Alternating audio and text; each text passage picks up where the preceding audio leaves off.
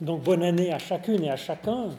Et puis bravo de, de commencer l'année en étudiant comme ça la Bible, ces textes pas toujours si faciles de la Bible hébraïque en fait. Hein, parce que on le voit d'ailleurs dans, dans ce récit hein, qu'on va lire, mais on sent quand même là une distance, euh, j'allais dire culturelle quand même, hein, avec, euh, si je puis dire, la place de la femme, qui n'est pas euh, tout à fait ce qu'on, ce qu'on rêverait. Hein.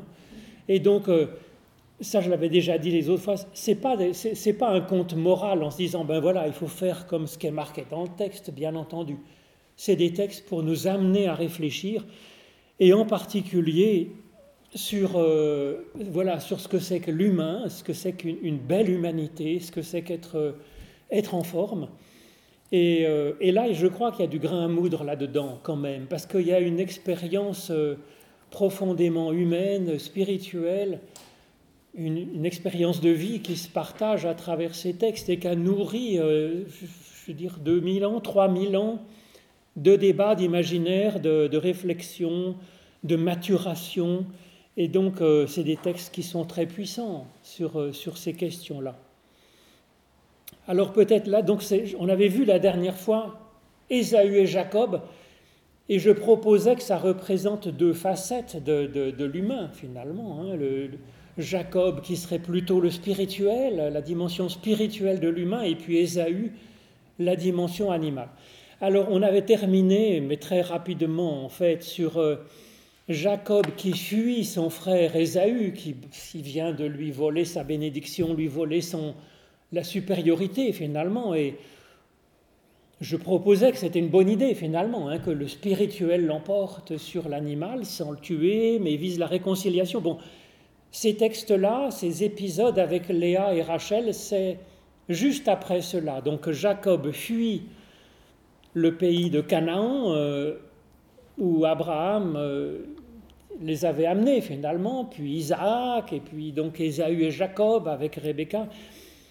Et puis il fuit. Alors la première expérience, c'est une expérience spirituelle de Jacob. Jacob, donc le spirituel, qui, qui, voit cette échelle hein, avec des anges qui montent et qui descendent et qui représentent vraiment le, le dialogue, la, la, relation à Dieu, la proximité avec Dieu. Et donc, euh, euh, et puis il y a cette, bénédiction de Dieu ou cette promesse qui est pour chacune et chacun de nous, où Dieu lui dit, voilà, je suis avec toi. Donc tu peux y aller franchement de bon cœur et je t'accompagnerai. C'est une très très belle promesse en fait, où contrairement à ce qu'on pense, Dieu met pas devant nous un rail en disant il faut que tu suives ça parce que ça c'est la seule solution pour avoir la vie. En disant au contraire, fonce, vas-y selon ton inspiration avec cette communication avec Dieu que représentent les anges sur l'échelle, et puis cette promesse que Dieu l'accompagnera, et finalement, si le chemin n'est pas optimum, eh ben, Dieu va l'aider à euh, avancer au mieux. Donc c'est une très belle, euh, très belle promesse. Alors voilà, Jacob euh, se met en marche. Alors j'ai mis là le texte de la traduction œcuménique de la Bible, les chapitres 29 à 31. Alors on verra surtout le début qui est le plus intéressant, donc cette page et puis la page derrière. Et puis j'ai quand même mis un peu la fin du texte parce que bon, euh, pour avoir un peu l'histoire en entier sur la feuille, mais c'est surtout le début qui est très connu, donc Jacob avec Léa et Rachel. Alors j'ai mis, j'ai glissé dans les petits crochets des petites remarques en fait, hein, pour, euh, pour donner déjà quelques petites pistes, mais plutôt sur le, le, donc sur l'original hébreu, si vous voulez. Hein.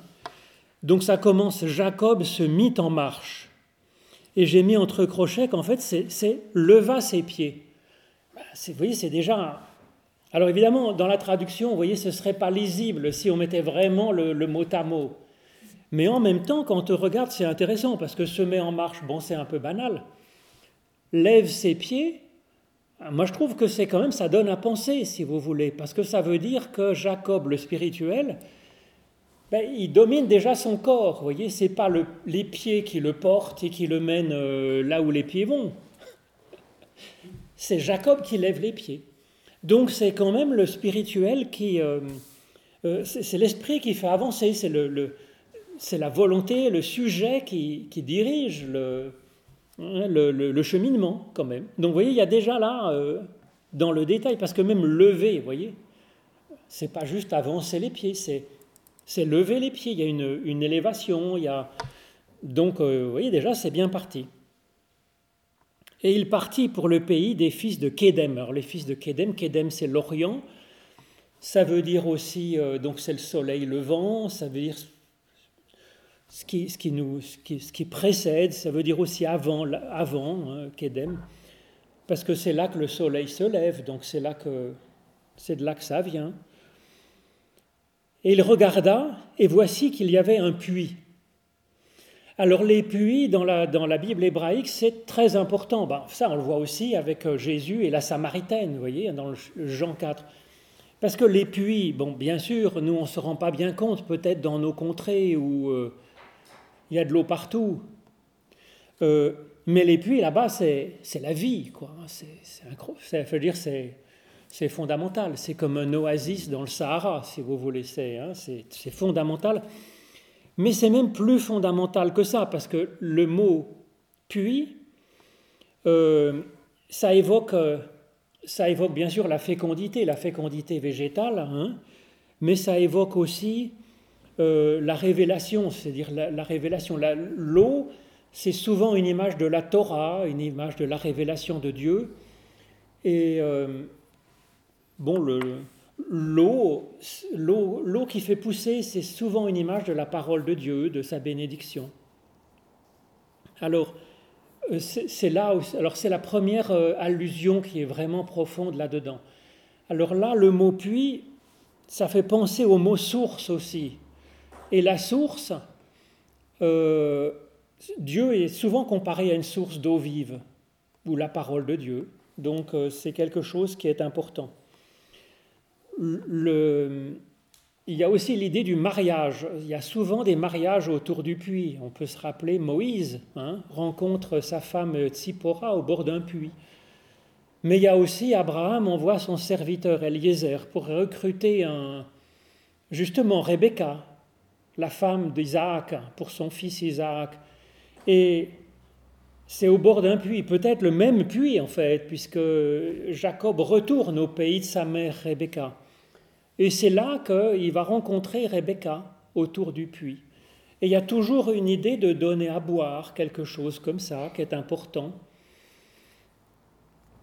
Donc euh, le puits, c'est aussi le mariage. Et ça se comprend, parce que si vous voulez, la fécondité végétale, la fécondité de l'élevage des animaux avec le puits, mais aussi la fécondité de la Torah, ben, ça devient une image aussi du mariage avec l'idée que le puits, c'est aussi, euh, c'est comparé au sexe féminin, qui est source de vie, c'est comparé aussi à un œil, la source, le mot source et le mot œil, c'est le même mot. Donc c'est un lieu qui est humide et qui, euh, qui permet de voir, vous voyez, la parole de Dieu, la vision, enfin tout ça, vous voyez, c'est tout ça qu'il y a derrière ce mot puits.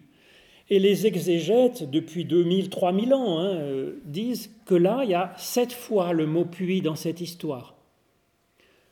C'est pas un hasard, c'est des textes qui sont écrits, si vous voulez, à, l'aiguille fine et au crochet. C'est vraiment composé comme ça. Il y a sept fois le mot puits, donc le puits, c'est une bénédiction, c'est une source de vie. Le sept, c'est le chiffre de la bénédiction. Donc, voilà tout ce qui est derrière, si vous voulez, derrière la simple allusion à un puits. Il y a tout ce champ sémantique, ce champ de valeur, de signification qui est derrière. Vous pouvez m'interrompre hein, dans mes explications si vous avez des questions ou des remarques, hein, bien sûr. Hein. Et effectivement, l'importance du puits dans ces deux premiers paragraphes, euh, voilà, c'est pour ça, si vous voulez, c'est pas simplement l'anecdote. Hein. Il aurait pu, on peut dire, se rencontrer euh, sur une place ou à la porte de la ville, ça n'aurait pas le même sens, ça n'aurait pas la même profondeur, si vous voulez, que, ça. Et donc il y avait là trois troupeaux de, de moutons. Alors le chiffre 3, là aussi, qu'est-ce qu'on en a à faire? Qu'on ait 3, 4, 5 ou Bah oui, non, 3, dans la Bible hébraïque, dans la Bible, le 3, c'est le chiffre de Dieu, si vous voulez. On a développé la pensée sur la Trinité pour Dieu à cause du chiffre 3, qui était déjà, qui précédait largement l'idée de Trinité, qui est apparue au deuxième, troisième siècle après Jésus-Christ. Ça, c'est des textes qui ont été écrits en moins 500, moins 700.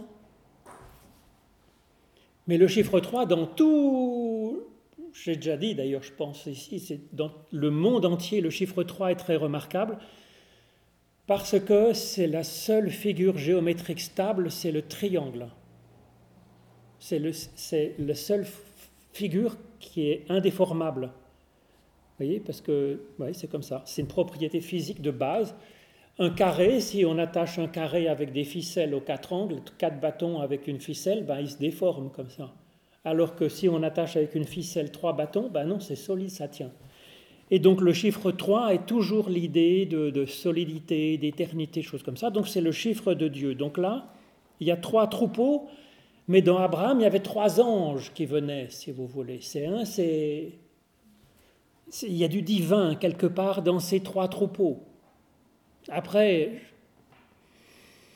je vous dis ça comme une information de, base. Après, dans la signification de ce que ça peut donner dans ce texte, c'est à chacun d'essayer de voir après, si vous voulez. Donc trois troupeaux de moutons qui étaient couchés près du puits car les troupeaux s'y abreuvaient. Une grande pierre fermait l'orifice, donc on dit la bouche du puits en fait. Hein l'orifice du puits, c'est la bouche du puits. Donc vous voyez, c'est encore une allusion à la parole. Hein. Quand tous les troupeaux étaient rassemblés, on roulait la pierre du dessus de l'orifice du puits et on faisait boire le petit bétail et l'on remettait la pierre en place sur l'orifice du puits. Donc j'ai fait une remarque rassembler, c'est, on connaît ce mot, c'est azaf, comme dans les psaumes d'Azaph, qui sont des psaumes. Alors Azaph, c'était un prophète, un prêtre du temple de Jérusalem, et donc euh, il rassemblait le peuple pour une liturgie autour du temple, hein, qui permettait de s'ouvrir à ce que Dieu devait donner, ou bien d'essayer de, chanter les louanges de Dieu au temple, de le chanter en assemblée, voyez. Jacob dit à ses gens, Mes frères, d'où êtes-vous? Ben, nous sommes de Haran, répondirent-ils. Et il leur dit Mais connaissez-vous Laban, le fils de Nahor? Nous le connaissons, répondirent-ils. Et il leur dit Va-t-il bien? Alors littéralement, c'est la paix sur lui. Hein, c'est la shalom. Le shalom euh, hébreu, c'est, important. C'est vraiment l'idée d'un être entièrement euh, en forme. Hein, c'est pas juste euh, être en forme, c'est, hein, c'est un peu plus que ça. Il va bien, répondirent-ils, et voici sa fille Rachel. Alors Rachel, ça veut dire brebis, qui arrive avec euh, les moutons. Il reprit, voyez, il fait encore grand jour, ce n'est pas le moment de rassembler euh, le bétail. Faites boire d'abord les moutons, et puis ensuite vous allez les faire paître. Ils répondirent, ben, nous ne pouvons pas tant que les troupeaux ne sont pas tous rassemblés. C'est seulement alors qu'on roule la pierre de dessus l'orifice du puits et alors nous abreuvons les moutons. Qu'est-ce que ça peut nous faire cette histoire? Comprenez? C'est quand même assez étrange, quand même, vous trouvez pas? C'est assez étrange cette histoire de voilà, qu'est-ce que ça peut vouloir dire cette idée? Voilà, on ne peut euh, rouler la pierre que quand tout le monde est là. Alors on peut se dire pragmatiquement, il y a une gestion de l'eau qui est quand même très délicate hein, dans ces pays, bien sûr, ces pays secs, et on le voit, la délicatesse de la gestion de l'eau, ça n'a pas fini de, nous distraire, parce que si vous voulez, avec le réchauffement climatique, avec la population qui augmente, avec la désertification de certaines régions, euh, la gestion de l'eau, ça va devenir un peu, un peu brûlant, c'est le cas de le dire. Mais c'était déjà le cas à l'époque, donc on peut dire pour pas qu'il y en ait qui boivent trop plus que d'autres, eh bien, en fait, on va euh, simplement euh, ouvrir le puits que quand tout le monde est là, et comme ça, ça sera bien réparti. Euh. Alors peut-être, Mais quand même, qu'est-ce que ça vient faire dans un texte aussi important, aussi spirituel, que, voyez, le, cœur de la réflexion dans cette Bible hébraïque sur ce que c'est que l'humain? C'est quand même un peu étrange non? Alors, étant donné l'importance du mot puits, hein, comme source de la révélation, source de la fécondité, source de, l'origine, la source de la vie finalement, hein, on peut y voir autre chose quand même, à mon avis. Et c'est pour ça que j'ai souligné le mot azaf, qui est l'idée de rassemblement pour le temple. Hein rassemblement de la population pour le temple, rassemblement en église, si vous voulez, pour aller au temple et entendre chanter les louanges de l'Éternel et avoir sa parole tous ensemble. On pourrait y voir peut-être, si vous voulez, hein, moi c'est l'interprétation que je vous propose, mais euh, vous n'êtes pas obligé de me suivre là-dessus. Autant il y a des données, vous voyez, Azaf, c'est le monsieur qui rassemble au temple pour chanter les louanges de Dieu, mais ça c'est une donnée. Qu'est-ce qu'on va faire de tout cela, de cette histoire depuis? Moi, il me semble, si vous voulez, que le débat, c'est savoir est-ce que une seule famille, comme il va donner de l'eau à Rachel finalement, hein, Jacob, est-ce qu'une seule famille, une seule personne peut avoir accès à la source? Ou bien il faut qu'on soit tous ensemble en groupe rassemblés pour qu'on ait un accès commun pour tout le monde? Et là, à mon avis, ça rentre, si vous voulez, dans le débat de Jacob qui a un accès à Dieu avec l'échelle et les anges en ligne directe avec Dieu. Oui. Avec Jacob le spirituel qui est en ligne directe avec Dieu et c'est ce programme que nous sommes tous finalement, Ésaü et Jacob. Nous sommes tous ce Jacob et ça c'est particulièrement vrai à mon avis avec le Christ. Le Christ, si Jésus est le Messie, le Christ, ça veut dire que par lui, tous et toutes sont prophètes et prophétesses. Chacune et chacun a accès directement, en ligne directe, avec Dieu. C'est d'ailleurs une promesse qui est rappelée hein, dans Jean 1 euh, par Jésus, tout à fait au début, des premiers disciples avec Nicodème, avec l'histoire. Il rappelle cette histoire de Jacob avec les anges de Dieu qui montent et qui descendent sur le fils d'Adam, que lui, Jésus, est, mais que nous sommes tous fils et filles d'Adam, humains.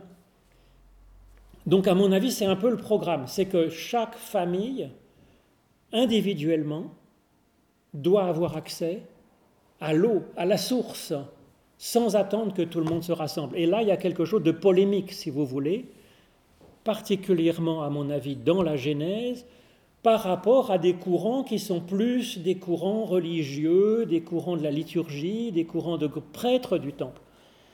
Parce qu'on dit que la Bible, mais la Bible, c'est les Écritures, c'est en fait un pluriel, et il y a un pluralisme. Dans la Bible, il y a des textes qui sont plutôt spirituels, plutôt pour... Euh, qui sont favorables à la personne individuelle en ligne directe avec Dieu, d'autres qui sont plutôt des courants religieux, d'autres des courants de sagesse, d'autres des courants d'obéissance, de soumission. Vous voyez, il y a tous ces courants qui sont représentés, et ça, c'est déjà merveilleux, si vous voulez, qu'il y ait ce pluralisme qui soit accepté dans nos écritures. Théoriquement, ça devrait être un vaccin contre euh, l'intégrisme et un appel à bah, à ce pluralisme, à s'accepter d'une pensée nuancée et fine. Et eh bien ce texte en particulier, si vous voulez, hein, lui, il dit non. Faites d'abord paître ceux qui sont là autour et qui ont soif. Et puis après, ils pourront aller manger. On n'a pas besoin d'être tous sur le même rythme et tous rassemblés. Et on ne peut pas rouler la pierre tant que tout le monde n'est pas rassemblé. C'est pas que ça soit pas possible physiquement. La preuve, c'est que Jacob, juste après, il peut rouler la pierre tout seul.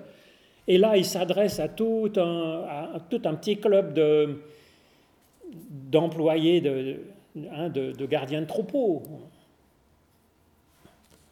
S'ils se mettaient ensemble, ils seraient bien à avoir la force d'un seul Jacob quand même. Hein. Euh, surtout que Jacob, c'était pas un bûcheron, hein. il était sous la tente en train de méditer, nous dit euh, l'écriture. Enfin, c'est vrai, il y a des exégètes qui disent qu'il était surhomme. Euh, bon, à mon avis, non, on ne peut pas, c'est parce que c'est pas permis, si vous voulez. C'est pas, c'est pas qu'on n'est pas physique, que les bergers n'avaient pas physiquement le pouvoir de rouler la pierre. C'est plutôt, euh, il y avait un, tabou, une interdiction d'avoir cet accès direct à l'eau quand on a soif, quand le troupeau a soif, quand on en a besoin, quand on est là.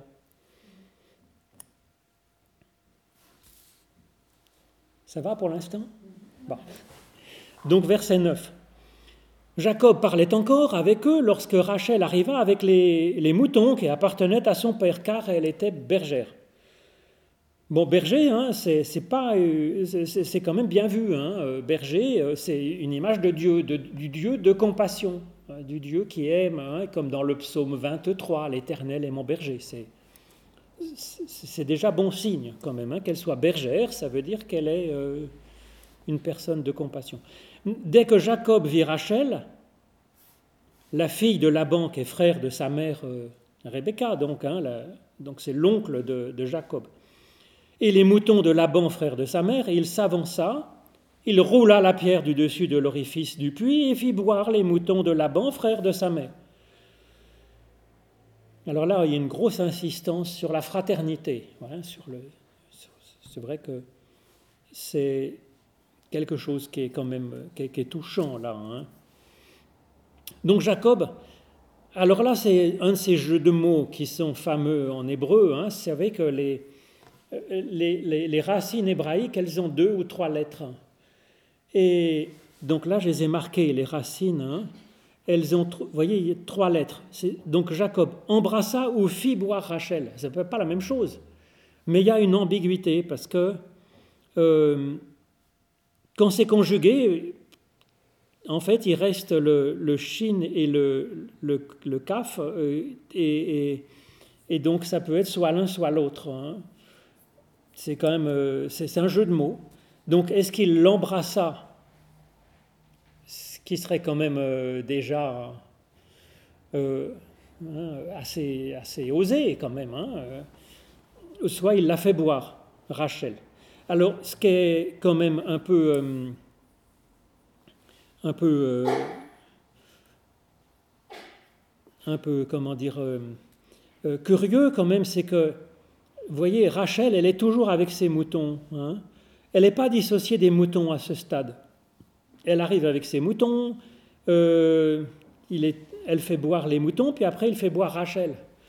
Et, donc, euh, c'est vrai que c'est malheureusement, si vous voulez, j'allais dire, euh, un peu, on va le voir dans la suite, hein, la femme, elle fait partie des possessions comme les moutons, si je puis dire, hein, un peu à l'époque hein, quand même. Je ne vous le cacherai pas. Donc, euh, c'est là qu'on ne peut pas juste... Pardon? Et on fait boire les moutons d'abord. On fait boire les moutons d'abord. ben oui, c'est plus important quand même. Euh, oui, oui. non, mais c'est-à-dire que je rigole un peu, mais ça veut dire qu'on ne peut pas, euh, voyez, simplement projeter ces textes les, propulser dans le XXIe siècle. Heureusement, il y a eu quand même des avancées, et particulièrement au cours de ce siècle dans la place de la femme dans la société. il y a encore du boulot à faire. Ne nous cachons pas les yeux. Mais euh, on sent quand même le saut culturel. Ça veut dire qu'on ne peut pas. C'est ce, que, se propose de faire la lecture historico-critique de la Bible. C'est ce qui a été développé en particulier dans le siècle des Lumières, hein, avec Spinoza, avec Pierre Bell, avec, euh, avec euh, tous les philosophes des Lumières, mais ensuite tout le travail du 19e siècle et du 20e siècle. Et les églises aujourd'hui, les facultés théologiques catholiques comme protestantes, sont complètement d'accord, effectivement, pour l'étude de ces textes, du milieu dans lequel ont été rédigés ces textes pour remettre ces textes dans leur contexte, pour pas faire dire tout à fait n'importe quoi. Hein. Euh, du coup, on est effectivement dans un milieu quand même profondément patriarcal, où euh, la femme euh, n'a pas la place qu'elle, qu'on pourrait rêver. et, c'est suite effectivement, j'allais dire, à l'évangile, suite à une réflexion de de, de 2000 ans après Jésus-Christ aussi, hein, qu'on peut faire honneur euh, à, euh, au côté, euh, je dirais, que, l'humanité, elle est homme comme femme. Euh, d'autant plus que il y a des traces quand même de cela dans la Genèse en particulier. Hein. dans la première création, il y a une parité totale entre l'homme et la femme. Donc il y a déjà des traces, des frémissements de ça, dont nous récoltons aujourd'hui les fruits. Mais il y a aussi des textes où euh, la femme est une possession, euh, dans un certain sens. Et encore plus la servante, on va le voir dans la suite du texte. Hein.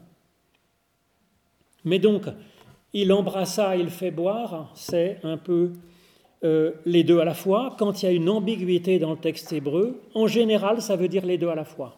Hein. C'est fait pour qu'il y ait ce jeu de sens qui se complexifie et qui doivent prendre en, on doit prendre en compte les deux.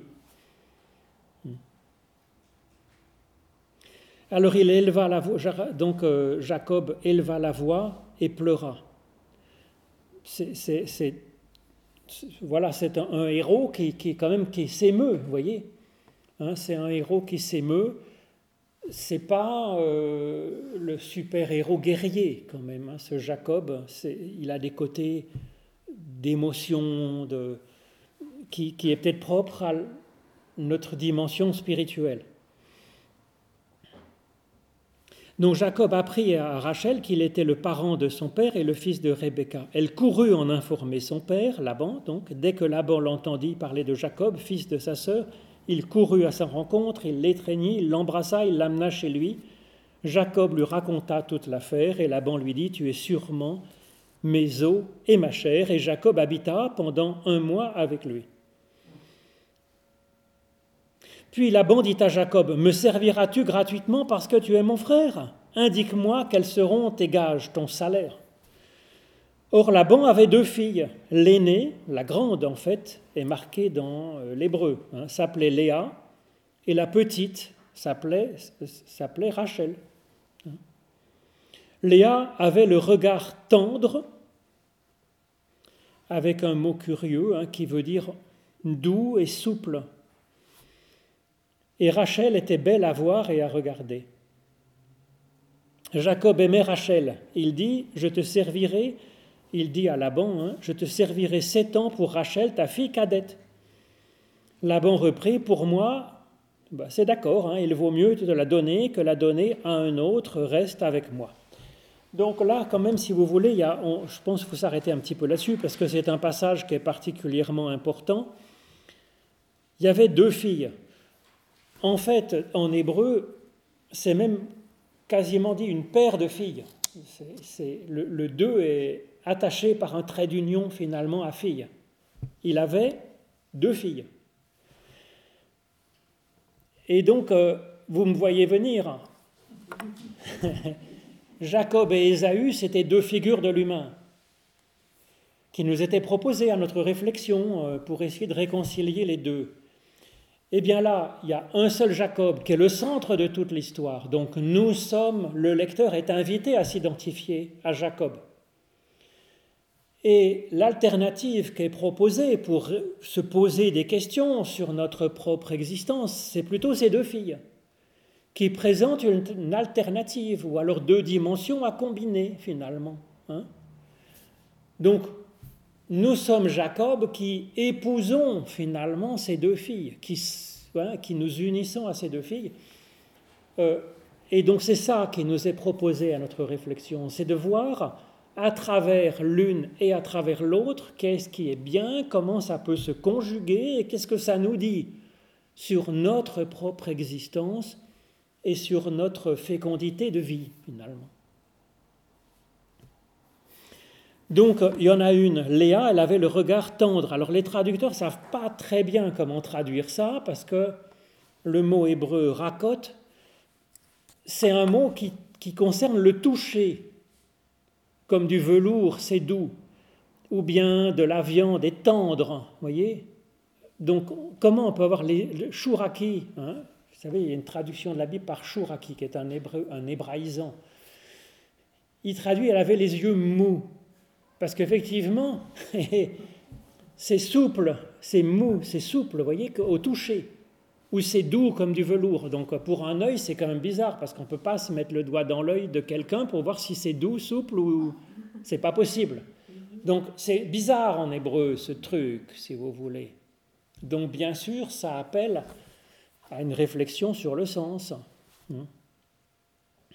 Enfin bref, elle avait des yeux, ce serait le contraire de quoi? Des yeux durs. C'est pas des yeux revolver, exactement. Hein c'est pas le regard revolver, c'est un regard tendre. Elle a, elle a, un regard qui est tendre, qui est doux, qui est souple, c'est-à-dire qui peut-être s'adapte. Hein Comment on pourrait dire? En tout cas. Qui appelle. Qui appelle. Qui appelle. Qui appelle. Qui appelle. Qui. C'est attractif, sauf que. Il est. Qui accueille. Qui accueille. Qui accueille qui s'adapte à la personne qui est en face. Enfin bon, c'est une qualité de regard, j'allais dire. Hein. Alors que Rachel, elle est belle à voir et à regarder. C'est rigolo, il y a les deux mots. Hein, belle à voir, à regarder. Ça veut dire qu'elle était très belle. Elle était très belle. c'est une top modèle. Mais sauf que, là encore, elle est belle comme un objet. C'est un peu gênant. Alors que Léa, elle, est belle dans sa façon de regarder. L'autre, elle est belle à regarder, Rachel, alors que Léa, elle est belle dans son regard, dans le regard que elle, elle porte. Il y a, tout est encore dans le regard. Effectivement, autour de ce puits qui est comme un œil, qui est, hein, qui est, hein, qui, est aussi la, la, révélation, qui est aussi ce qui permet d'avoir des visions supérieures, comme Jacob, hein, qui a une vision des anges. Ben, Léa, c'est celle qui a, un, un, bon regard. Et Rachel, elle est belle à regarder. Donc, euh, Laban dit D'accord, je te donne ma cadette à, à, épouser, mais tu travailles sept ans.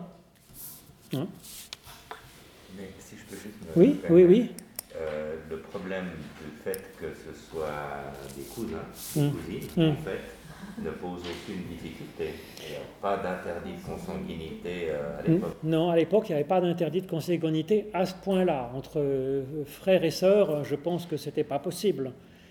Mais entre cousins, euh, c'est vrai que ça se faisait sans problème, en fait. Hein ça se faisait sans problème. Bon, c'est vrai que les pharaons, hein, paraît-il, se mariaient entre frères et sœurs hein, pour garder le sang royal pur. Quoi? Ça faisait de la consanguinité, ça faisait des petits problèmes, oui. Mais là, ils se mariaient entre cousins germains, ça pose apparemment pas de problème. Et euh, alors, il travaillé sept ans pour gagner, pour acheter Rachel. Hein, parce qu'on ne demande pas l'avis de Rachel non plus, vous voyez, hein, c'est un marchandage hein, quand même. Hein. Il travaille sept ans pour Rachel, mais pour lui, c'était rien de travailler sept ans. Bon, on retrouve euh, le chiffre 7, important. le 7, c'est vraiment le chiffre de la bénédiction, de la création bénie par Dieu, en fait, le 7. Tellement il l'aimait. Jacob dit alors à Laban, ben voilà, les sept ans sont passés, donne-moi ma femme, mon temps est accompli et je veux aller vers elle. Bon, Laban rassembla tous les gens du lieu et fit un banquet, et le soir venu, Laban prit sa fille Léa, l'amena à Jacob pour qu'il aille euh, vers elle. Laban donna à sa fille sa servante Zilpa. Alors vous voyez, donc, en fait, le soir venu, il apporte sa fille Léa, l'aînée, pas Rachel. Mais comme il fait nuit, hein, et puis qu'elles sont un peu jumelles, j'allais vous dire. Quoi C'est quand même un petit peu difficile à accepter. Ah bah oui. Même de nuit, total. Même de nuit. Surtout après sept ans dans la famille. Oui. Oui. Voilà. Et au matin, surprise, c'était Léa. Bah, lui, il pensait qu'il avait couché avec euh, Rachel. Jacob dit à Laban, mais qu'est-ce que tu m'as fait là? Ne t'ai-je pas servi pour Rachel? Pourquoi m'as-tu trompé? Laban répondit, ben, c'est pas la coutume chez nous de donner la cadette avant l'aîné. Oui, mais enfin, il aurait pu lui dire avant. Mais, mais enfin, bon, cela dit, c'est ce qu'on dit, c'est l'arroseur arrosé. Parce que Jacob, il avait grugé son frère aîné, Donc un tien vaut mieux que non, c'est pas ça. C'est voilà, il s'est fait. voilà, c'est le, c'est l'arroseur arrosé. Hein Achève la semaine de noces avec celle-ci, puis l'autre te sera donné aussi pour le service que tu feras encore chez moi pendant cette année. C'est ce que fit Jacob. Il termina la semaine de noces de Léa et Laban lui donna sa fille Rachel pour femme. Alors, bon, on ne sait pas si c'est après les, 14 ans, après les 7 années de plus ou bien tout de suite. Il a, donc il épouse les deux filles en même temps, Léa et Rachel. Bon, à l'époque, hein, euh, la polygamie était euh, tout à fait normale. Bon, cela dit, euh, c'est vrai que aujourd'hui on trouve ça moins normal. Bon, c'est vrai que, bon, euh, il y avait beaucoup, beaucoup de morts en couche. Hein. D'ailleurs, euh, Rachel va mourir en, accouchant du deuxième, de Benjamin. Hein. Mais du coup, c'est vrai que il n'y avait, il avait pas beaucoup de femmes. Donc, je ne sais pas très bien.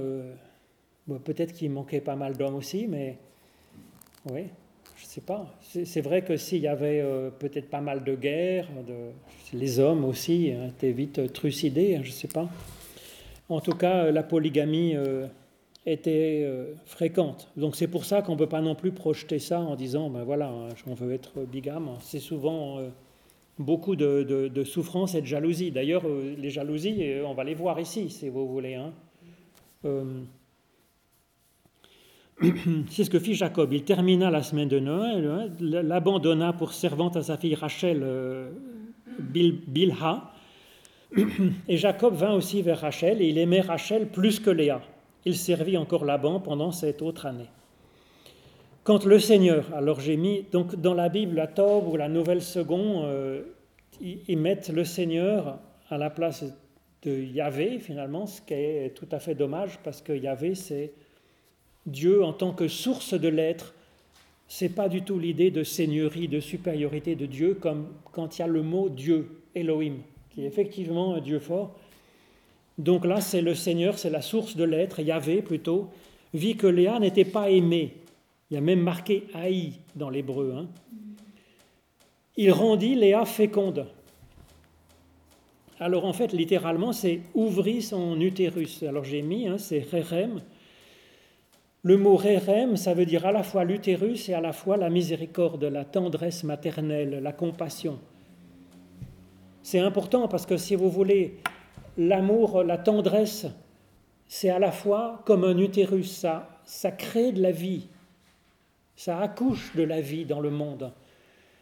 Et en même temps, quand on a donné la vie, euh, ben ça peut peut-être qu'on a une, un amour qui est, qui, voyez, qui est, viscéral, qui, dépasse qui dépasse tout ce que la faute que peut faire l'enfant. C'est vraiment la grâce de Dieu, si vous voulez. Hein. Euh, la, la c'est la miséricorde, hein, traduit miséricorde en français.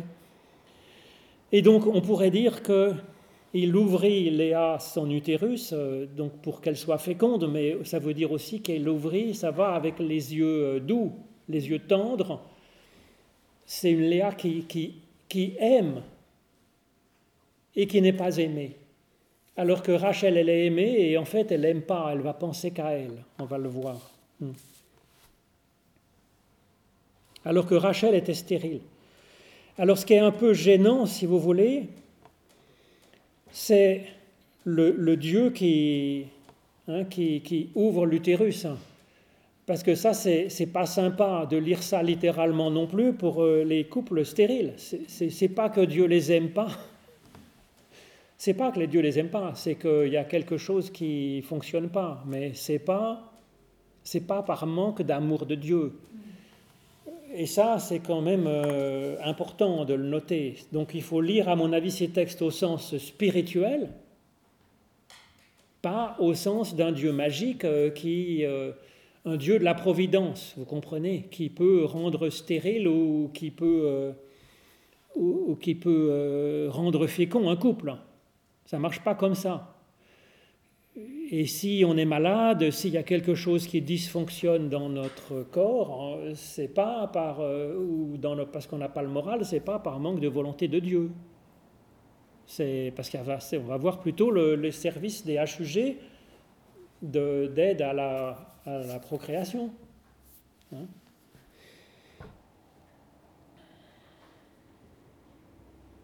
Donc spirituellement, par contre, ça marche. Hein. C'est Dieu peut nous donner euh, une fécondité de vie. Dieu peut nous aider à ouvrir notre cœur euh, pour que ce soit un cœur de chair, de compassion, d'amour. Et il peut arriver que le fait qu'on soit effectivement pas aimé, maltraité, ben ça peut nous rendre aigris ou ça peut peut-être euh, avec l'aide de Dieu, j'allais dire, euh, au contraire, nous donner un cœur plein de compassion pour ceux qui souffrent. Hein. Non Ça, par contre, ça peut marcher, à mon avis. Euh, pour ce qui est de la fécondité physique, je pense que c'est cruel de dire que ça vient de Dieu. Hein. Et donc, euh, Léa devint enceinte. Alors, cela dit, bon, là, les, patriarches, hein, aussi bien Abraham avec Sarah que Isaac avec Rebecca, que Jacob avec Léa et Rachel, il y a un problème de fécondité quand même. Donc les exégètes, ils disent que c'est pour bien insister sur le fait que c'est pas automatique la fécondité humaine, je veux dire pas physiquement, mais la créativité humaine, que notre vie apporte quelque chose au monde, apporte quelque chose autour de nous, que c'est vraiment dans une union de Dieu à l'intérieur de nous, si vous voulez, qui nous aide à avoir des actes, des, façons d'être qui vont produire la vie dans le monde, autour de nous, pour nos proches. C'est une équipe, un travail d'équipe hein, entre la personne et Dieu par la foi. Vous voyez ce que je veux dire? C'est pour ça que tous les patriarches ont du mal à avoir des enfants et il y a ce travail d'ajustement avec Dieu pour Abraham, ce travail de prière, ce travail de... Hein, pour que notre vie devienne féconde. Alors, les commentateurs, aussi bien euh, les, rabbins que les pères de l'Église, ils vont dire Léa et Rachel, bah, c'est deux figures de, figures de, notre, de notre nature. Hein ces deux figures de ce que nous sommes. Alors euh, Léa, ça peut être, euh, euh, ça peut être la dimension, la dimension de, sagesse, la dimension hein, de, capacité à aimer, ça peut être ça. Et Rachel, ben Rachel, c'est c'est la partie plus sensuelle peut-être, hein. c'est la partie plus plus émotive, je ne sais pas, ou la partie... Euh, hein, alors, il y en a qui disent que c'est la partie de culture, hein, parce que hein, euh, c'est lequel on, apprend finalement euh, voilà, à accéder ensuite à un autre niveau qui est le niveau de Léa. Alors, je ne sais pas, ensuite on peut y voir comme, comme on l'entend, si vous voulez. Bon, euh, ou alors Rachel, ça représente, ça peut représenter le, désir de Jacob. Hein. C'est notre part de désir, c'est pas mauvais en soi, mais ça a peut-être plus de mal à être fécond naturellement que la partie du cœur qui aime, la partie de compassion, de miséricorde, qui est plus facilement féconde, si vous voulez, qui rend notre vie plus facilement féconde que notre désir. Notre désir brut, il n'est pas mauvais en soi, mais il y a un travail à faire sur notre désir pour que peut-être il devienne fécond. Après, moi je vous dis ça comme des pistes, mais après c'est à vous hein, de voir comment ces textes peuvent vous rejoindre dans ce qui vous arrive à vous à un moment donné de votre existence. Hein. C'est pas, voyez, c'est pas des textes qui sont codés et que je décode et qui deviennent euh, un catéchisme euh, qui s'impose à tous. C'est pas ça. Il y a du sens, du questionnement à faire jouer avec sa propre existence là où nous en sommes pour voir ce que ça va nous dire comme piste pour, pour qu'on trouve de la fécondité. En s'ajustant, s'ajustant à Dieu. Donc, euh, Qu'est-ce qui est de l'ordre de Léa et de Rachel dans notre existence à nous? Voilà. Hein? Qu'est-ce qui est en nous euh, qui aime et que nous n'aimons pas trop? Ça peut être notre émotivité peut-être. Hein? Parce qu'avoir un cœur tendre, avoir un regard euh, souple et doux, ben, on se met quand même le doigt dans l'œil, si vous voulez. On en, hein, ça, celui qui a un cœur d'artichaut, celui qui a un cœur de miséricorde, celui qui a de la compassion, ben, il va encaisser. Parce qu'il va boire toutes les souffrances alentour. Donc est-ce que est-ce qu'on aime avoir un, comme ça un cœur de compassion et de miséricorde? C'est pourtant ce que Jésus dit dans les béatitudes, non? Ah Oui, tout à fait. Donc c'est sûrement fécond, comme c'est indiqué, mais est-ce qu'on aime vraiment cette dimension? Est-ce qu'on n'aimerait pas plutôt être quelqu'un hein, de, de, dominant, finalement hein? C'est la question. Hein. Est-ce qu'il ne faut pas arriver finalement à aimer justement cette dimension, notre dimension de, miséricorde, d'émotivité, de, compassion, alors que finalement on a tendance finalement à aimer plutôt peut-être notre ben, notre désir, euh, notre désir. Hein, hein. C'est une question, j'allais dire, pour tout couple hein, qui, peut connaître cette, tension aussi, euh, la tension du, du désir brut euh, et, puis celle de construire quelque chose dans la compassion et la miséricorde. C'est toute une question, un abîme. Rachel, elle n'aime pas. Elle n'aime pas, elle ne pense qu'à elle, elle est jalouse. Alors elle va être, voilà, on va le voir, la jalousie de Rachel, c'est ce paragraphe d'après, elle va être jalouse, bien sûr. Hein. Avant d'en arriver là, hmm. par rapport aux, quatre fils, voilà. est-ce un hasard que le premier, c'est elle qui le nomme, le deuxième aussi, le troisième, c'est il, l'appela Lévi, donc c'est hmm. euh, Jacob qui le hmm. nomme, et le quatrième, elle l'appelle Judas. Hmm. C'est un hasard ou il faut y attacher une importance ah, Moi, je pense que c'est très important. D'ailleurs, le sens de ces noms est très important. Le sens de ces noms est très important. Ruben, hein. Donc on voit, c'est le fils du regard. Alors, elle avait le, regard, hein, justement, elle avait le regard. Mais là, c'est le regard de Dieu, finalement. Hein. Le Seigneur m'a regardé, a regardé mon humiliation, ma peine donc c'est le fils du regard, on pourrait dire c'est mais en même temps c'est le voyant, ça s'appelle. Il s'appelle il s'appelle voyant. Donc c'est une dimension de notre miséricorde, de notre compassion, hein, d'avoir ce, voyant. C'est la première fécondité. Alors un voyant, c'est quasiment prophète. Hein. Le prophète, c'est un voyant. Il voit la réalité des choses, des êtres, de la situation. Siméon, c'est celui qui écoute. Hein. Donc c'est au-delà du regard peut-être, de voir les gens autour de nous, c'est d'être vraiment à l'écoute de leurs besoins, de ce qu'ils sont. Hein. Parce que le Seigneur a aperçu qu'elle n'était pas aimée, et donc elle a aperçu son manque. C'est, je trouve c'est assez touchant. C'est un programme qui nous est donné pour notre regard, pour que notre être soit fécond finalement. Hein. Jacob épousant Léa, il a cette fécondité. Donc c'est nous. Hein. Il s'agit d'épouser notre capacité à, écouter, à regarder ceux qui sont autour de nous, hein, avec compassion, à voir leur manque d'amour, leur manque de, leur manque de reconnaissance peut-être, j'en sais pas, après ça je vous le laisse. Hein. Après Lévi, ça veut dire l'attachement. Ben, c'est vrai que ça va encore plus loin. Hein. L'attachement, c'est un très très beau, euh, très très belle valeur, j'allais dire. Hein. La, fidélité, l'attachement. Euh, Et puis le dernier Judas, c'est la louange. Euh, et donc, euh, elle arrêta d'enfanter à ce moment-là, Léa.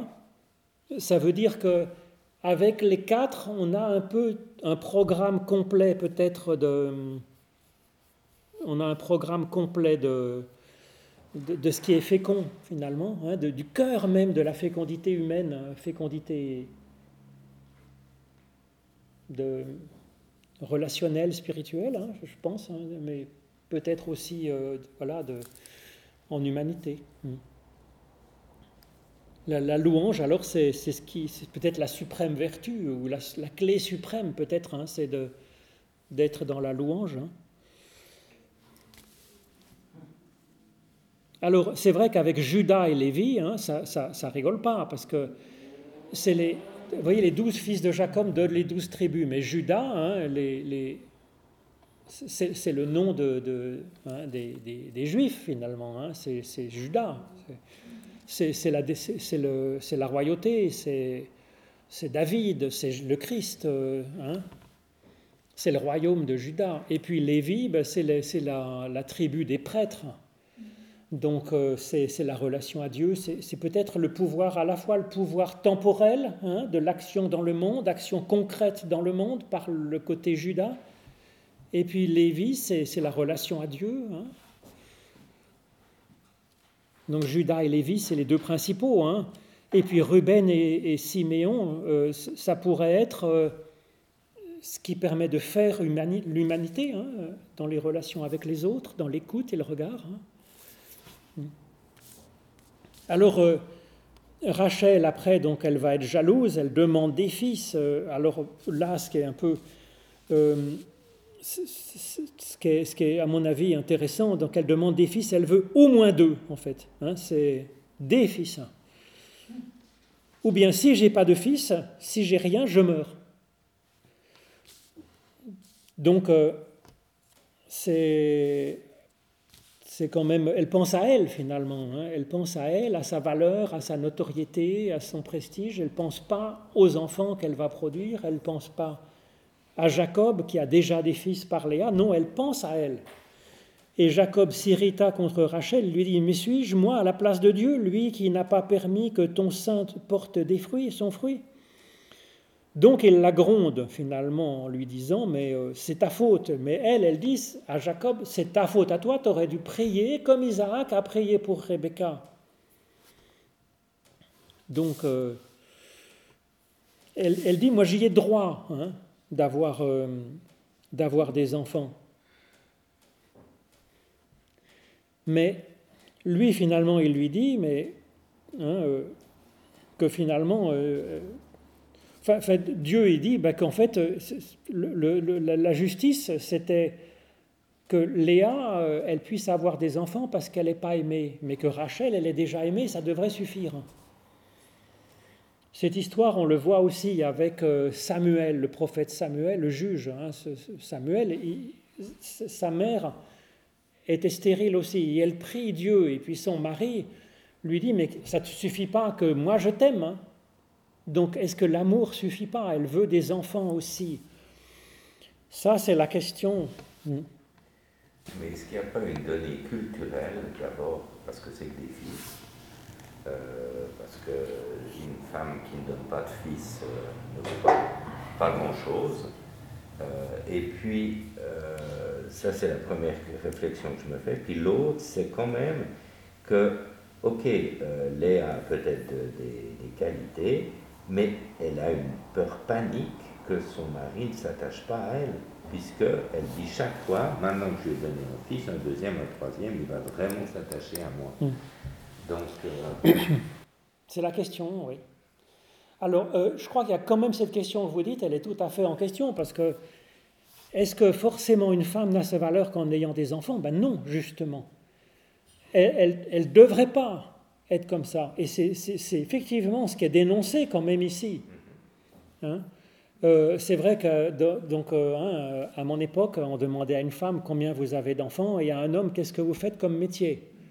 À mon avis, l'homme vaut plus que son métier et la femme vaut plus que le nombre d'enfants qu'elle a. On n'est pas des, on n'est pas des machines, si vous voulez. Hein. La valeur de la personne humaine, elle ne devrait pas se mesurer à ça.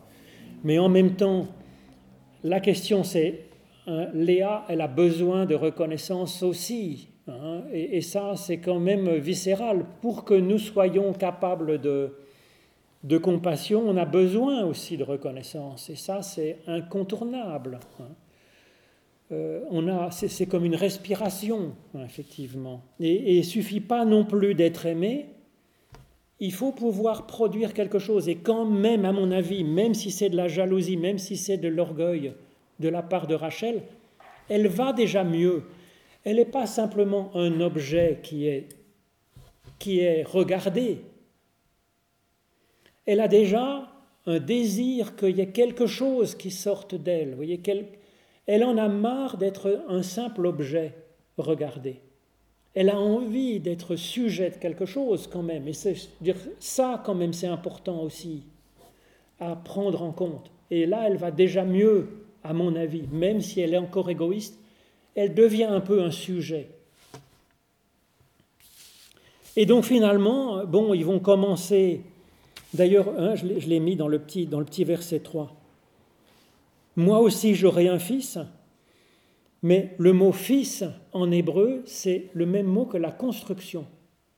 Et donc que moi aussi je sois construite. C'est la question, si vous voulez. On a besoin quand même de produire, on a besoin d'enfanter. Pas homme comme femme, si vous voulez, évidemment. Et quand on aide quelqu'un, il ne suffit pas de l'aider en le regardant en écoutant ses besoins, parce que ça, c'est ce que je fais avec mes géraniums, si vous voulez. Mais l'être humain, ce n'est pas un géranium. Il a besoin aussi de produire, d'être sujet. Et donc, euh, vous voyez, les, oui. En lien avec euh, ce que vous dites, je voulais revenir sur euh, le puits, où justement, il y a chaque fois cette phrase Donne-moi à boire, hmm. Et que c'est donne pour moi qui hmm. est le plus important. Hmm. Euh, même avec euh, Jésus et les Samaritains. Il ne dit pas J'ai déjà puisé, je voudrais te dire deux mots. Non, non, c'est donne, Donne-moi. Et on voit bien à boire, on, est bien au clair que c'est important, mais c'est la relation. C'est la relation. Et c'est hmm. la demande d'aide, et hmm. puis c'est un, geste de reconnaissance à l'autre. Hmm. Lorsqu'on dit donne-moi, c'est pas pour prendre, c'est pour que l'autre puisse nous donner. Oui, oui, tout à fait. Il ne suffit pas de pouvoir prendre tout seul, on a besoin de. C'est aussi un échange, voilà.